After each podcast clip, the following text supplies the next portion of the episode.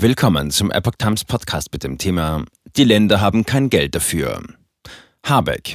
Alle drei Säulen der deutschen Wirtschaft sind uns weggebrochen. Ein Artikel von Epoch Times vom 15. Februar 2024. Bundeswirtschaftsminister Robert Habeck, Grüne, sieht die deutsche Wirtschaft in einer prekären Situation.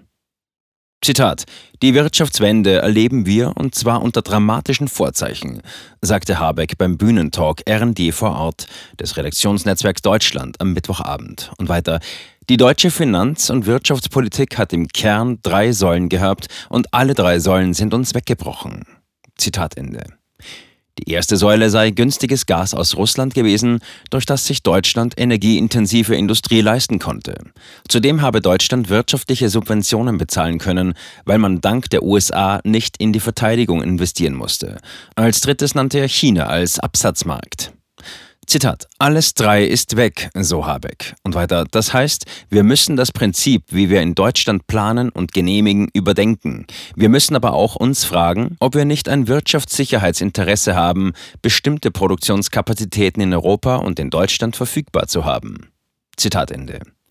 Als Beispiele nannte der Wirtschaftsminister die Produktion von Pulvermunition, Batterien, Halbleitern und Mikrochips. Es koste, diese Bereiche nach Deutschland zu holen. Zitat: Denn die Produktion ist ja nicht hier in Deutschland oder in Europa, weil wir die günstigen Lieferketten der anderen Länder hatten, sagte der grünen Politiker.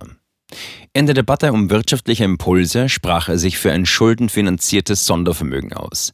In Bezug auf das Wachstumschancengesetz der Bundesregierung räumte er ein, dass den Bundesländern die Finanzmittel fehlten, um zuzustimmen. Zitat: Die Länder haben kein Geld dafür, so Habeck. Die sagen, das können wir uns nicht leisten.